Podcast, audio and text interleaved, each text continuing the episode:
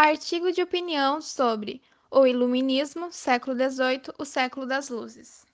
Título: Luz para o povo. Não concordo com uma palavra do que dizes, mas defenderei até a morte o teu direito de dizê-las. O discurso do filósofo iluminista Voltaire representa uma nova era vivida na Europa, no século XVIII, a Era das Ideias. A história é constituída por processos de transição e transformação da mentalidade da sociedade.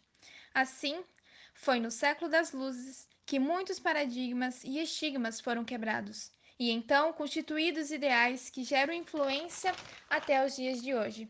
Visto isso, entende-se que alguns pensadores foram imprescindíveis para o desenvolvimento desses ideais.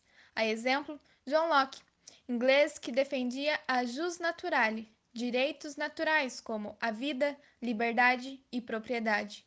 Montesquieu, criador da tripartite de poder, poder legislativo, judiciário e executivo.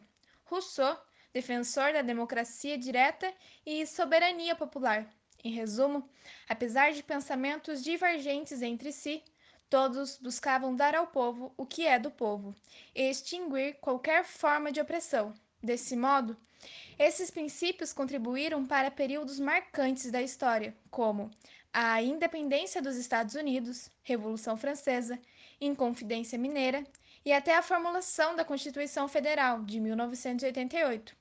Assim sendo, na teoria, o Brasil seria um dos países mais democráticos do mundo, onde ideais iluministas iriam vigorar e o povo seria a prioridade política. Contudo, a realidade brasileira conta com um atual governo em que o autoritarismo e a opressão estão mascarados de democracia, e tudo é feito para o governante e pelo governante.